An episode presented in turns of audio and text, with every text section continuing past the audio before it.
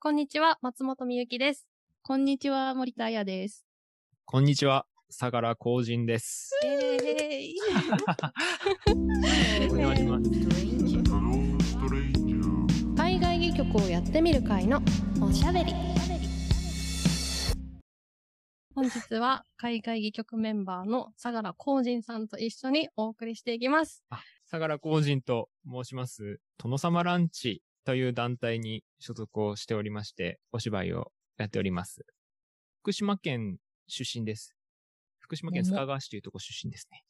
桃桃以外の福島県のなんかはいはい。自慢。桃以外の自慢。うちの市は、キュウリ。へキュウー。リが自慢ですよ。えー、そうなんだ。国産ですキュウリキュウリ好き。美味しいよね。夏に夏のキュウリ最高だよ。夏にうんキュウリ天皇祭っていううーん。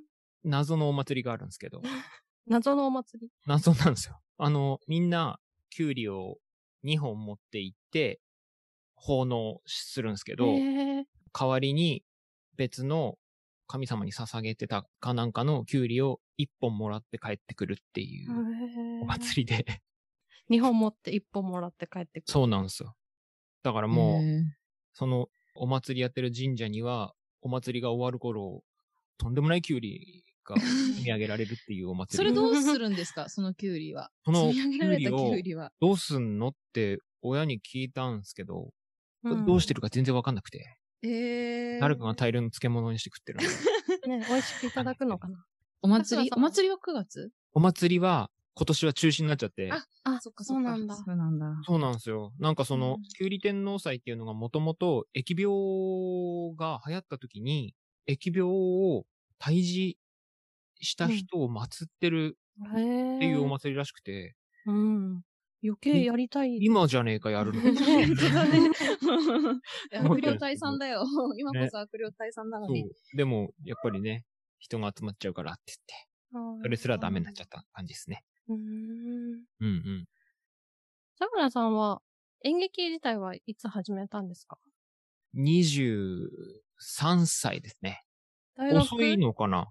どうなんだろういや、でも私も全然早くないから、はいはい。うん、私もそんぐらい。あうんもう全然、うん、なんかそんぐらい、わうん、それより遅いかもしれない、私の方が。全然でもあれですよ。高校演劇とかもやってなかったし、もともと興味はあったんでしょうけど、うんなんか本当にすごい田舎で育ったんで、演劇とかその芸能みたいなのうにん、ちょっとした憧れみたいなうんのがあっても、どこからこう踏み込んでいい世界なのか全然わかんなくて、うんそれこそインターネットとかも全然まだ普及もしてなかったし、うん聞ける人もいないじゃないですか。うん。周りに。だからもう本当に夢の世界ってどこから入っていいかわかんないみたいな。で、大学で東京に来て、うん。ちらほら芸能に入る道みたいなのが、うん。うん。あ、なんか一回大学行ってる時に芸能に興味ありませんかって声をかけられた時があったんですよね。はい。ス。カウト多分、多分エキストラ事務所とかだと思うんですけど、うん。うんそれで多分勘違いして、あ、いけんじゃないみたいな。なんかね。大、学は普通の大学はというか、経営芸能学科でした。全然経営経営でした。あへえ。であの、大学4年の時にみんなが就うん活する時に、あ、やばい、みんな就活してると思って、でも、うんなんかスーツ着て、就職活動するのは違うなっていうのがすごいあって、で、大学4年生の時間がある時に、1年間演劇の学校に行ったんですよ。へえ。へえ。ですごいな。大学卒業して、で、演劇学校の同期と、ちょっとな、なんて言うんだろう。コメディ集団みたいなのを立ち上げて、で、そこからコントやったりしてるうちに、いつの間にか殿様ランチにいました。へえ。やっぱりしっかりしてるね、相良さんは。しっかり知ってるよ。いや、この話の流れで？建いや、もう、あの、ななんかねすごく納得するもん、相良さんの今までのその23年までの人生聞いただけでも、あ、うん、相良さんがこうなったのはすごくよくわかる。へー。いい意味でですよ、もちろん。いや、なんかそうなんす、か。なんかでもこうやっていろいろスラスラ喋れるようになったのは、去年朝ドラのエールに関わらせてもらった時に、うんうんすごいこういう話を福島の新聞社の方とか。テレビの方とかからきっかけとか、質問がすごいあったんで、そうなんです、一時そればっかり喋ってたの。エールのね、方言指導そうね。あそうそうなんやってましたもんね。でもなんか、すごい変なイメージだけど、NHK のお仕事をちゃんとこなせるのは相良さんだからだろうなっていう気が、なんかちょっとするんですよね。そのバランス感覚。そう。あーさっき言ってた、その、そう。へえなんか、ちゃんとバランス感覚をー。持っている。ああありがとうござからいます。いや、でもね、相良さんのお芝居本当に素敵だから、ぜひね、いやいやあ、相良さんが舞台に立っているのも本当に。うんいや、めっちゃ好きなんだよな。いや、こんなとこで告白するのもなんえー、だけどすげえ嬉しい。序盤でそんなことを聞けるとは。いや、だからね、本当早く芝居見たいなってあ思ってますよ。ありがとうございます。頑張ります。はい、頑張ってください。終わるみたいになっちゃうけど。Hello Stranger 海外戯曲をやってみる会のおしゃべりはい。ということでね、ちょっと変なテンションになってしまったんですけど、今日はオーストラリアの演劇の話をちょっとしていこうかなと思ってはいます。はいで、前回の紹介した When the Rain Stops Falling というこの雨止むとき、これオーストラリアの演劇なんですけど、戯曲なんですけど、アンドレ・ボベルさんというオーストラリアの劇作家の方が書いております。この作品をね、知るために、まずはオーストラリアの演劇ってどんなのなんだろうっていうのを私自身が全然知らなくて。うんうんはははは。いや私も全然どうです？知らないっすよね。知らない。なんか印象とか。うんうん。アボリジニを題材にした戯曲とかがね、うんあるから、そういう問問題というか、歴史を抱えてる国だよなっていう印象はあるけど、うんうんオーストラリアの演劇とはと言われても。とはと言われてもね、わかんないよね。いや、私もだから全然わかんなくて、止まっちゃって、うん本を手にして、え、こっから何を私たちが、うんいや、ね、その感覚でわかることもあるけど、でも多分わかんないことがありすぎて、調べたんですね、私。うんオーストラリアの演劇について。なんだけど、はいこれ、マジで私本当に何も知らなくて、お恥ずかしいんですが、調べたばかりのことを、まだ咀嚼もできてない知識を今から喋るから、ここどうやって繋がってんのよとか多分すごい疑問だらけ、多分自分も疑問だらけなんだけど、突っ込んでください。調べます。引き続きそこについては。はい。ではね、まず、はみゆきちゃんが今言ったみたいに、オーストラリアって、もともとはアボリジニが住んでいた場所なんですよ。うんん。まあ、これはね、知ってる方も多いかと思うんですけど。うん。で、そこに、イギリスから船がついて、植民地支配っていう形で、イギリス人が入植してきたんですね、オーストラリアに。で、それが1788年のことなんですけど、うんで、オーストラリアにイギリス人が来る前にも、実はよその人がオーストラリアには行ってて、うんううん。ん。で、まあ、オランダ人、フランス人、スペイン人、ポルトガル人、あと日本もうん。真珠とかの取引とかをしててね、へーその年代までに。うんだから、アボリジニの人たちが別によそ者が初めて来たわけじゃなかったんだって。うんうん。うん。その時にね。うんうんでもその人たちは普通に来たら帰っていく。用を済ませて帰っていく人たちだったの。うんだから、イギリス人が来た時も、アボリジニは普通によそから人が来たんだと思って歓迎したんだって、最初はなんだけど、しばらく経って、あれ、この人たち帰る気ないなっうん。てなってから抵抗が始まった。で、そこから、オーストラリアの、まあ、いろんな歴史、よく言われているアボリジニの迫害の話だったりとか、うんまあそういうことになっていくわけなんですけど、で、ここに来た、まず、イギリス人ってどんな人なの？っていうお話なんですが、これはうん。イギリスの囚人、うんうんイギリスで罪を犯して捕まっていた囚人が、流刑という形で、オーストラリアに流されていったんですね。うん。だから、まあ、イギリス人とかからしてみたら、囚人の捨て場所みたいなうん印象があるね、オーストラリアって。。で、その後、これが1788年なんですけど、ここからいきなり演劇の話に急に戻ると、1789年、その翌年には、オーストラリアで一番最初の西洋演劇が上演されてんだって。えー翌年？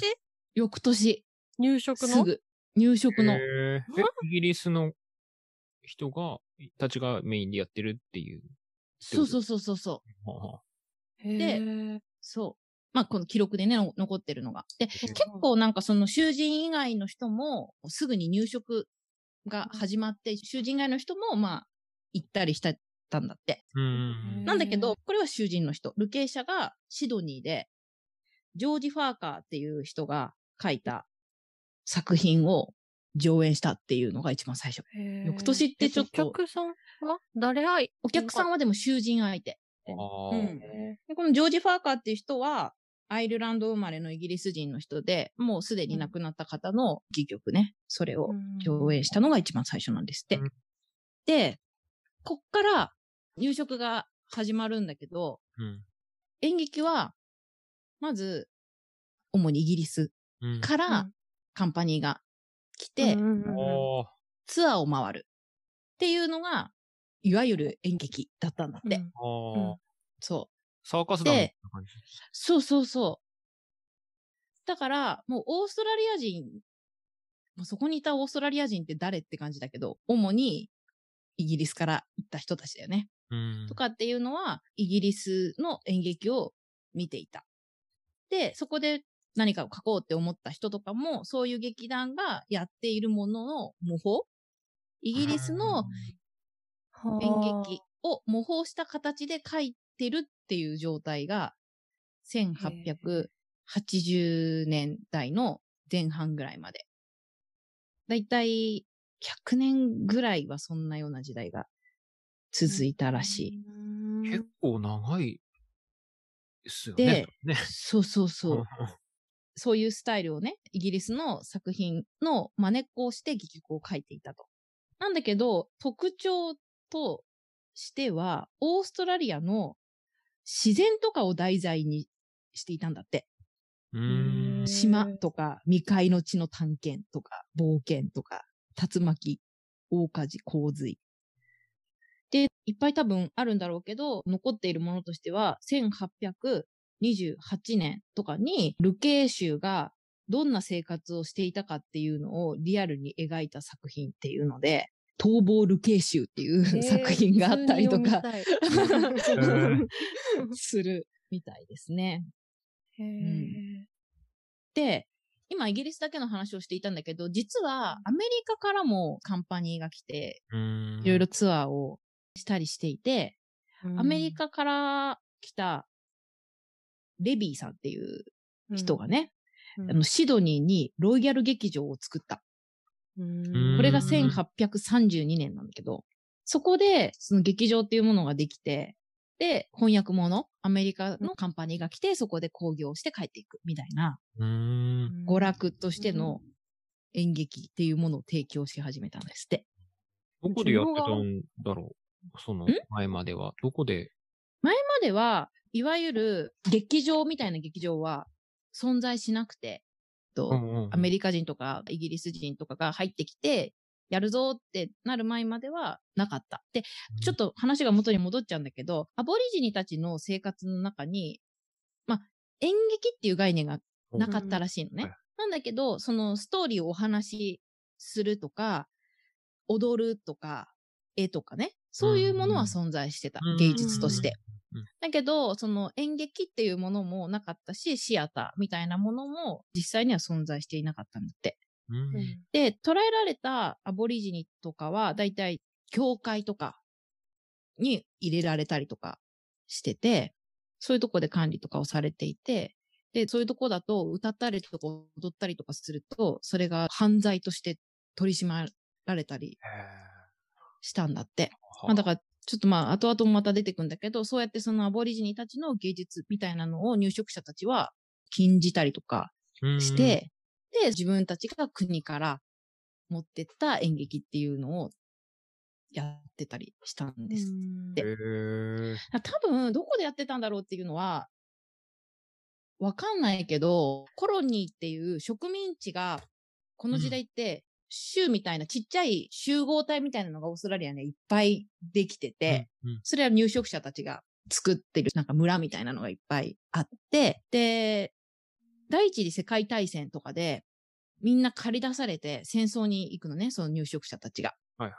そんで、その戦いに行った人たちが死んじゃったりして、もう帰ってこなくなっちゃったりして、村がなくなっちゃったりとか、うん成立できなくなっちゃったりとかして、その間に、シドニーとかメルボルンとか、大きい都市だけが残るんですって。第一次世界大戦で。でうんそのまま演劇とかの制作とかも、まあ芸術の制作とかうも、んそういう大きな都市で行われていくようになったんだって。っていう。